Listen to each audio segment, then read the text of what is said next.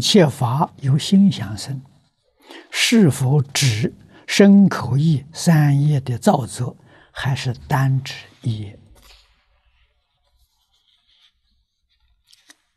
三业，一业是主宰，没有意业，决定就没有身口的造作。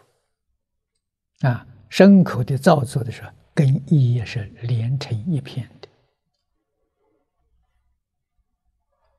啊，这个一切法有心想生的意思很深很广。啊，那么你提到身口意三业的时候，这个范围是非常狭小，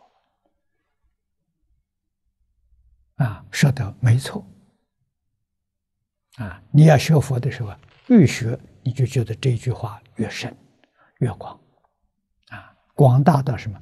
整个宇宙的起源是从心想生，啊，宇宙怎么来的？生命怎么来的？万法怎么来的？都从心想生。十法界一真庄严，不离心想。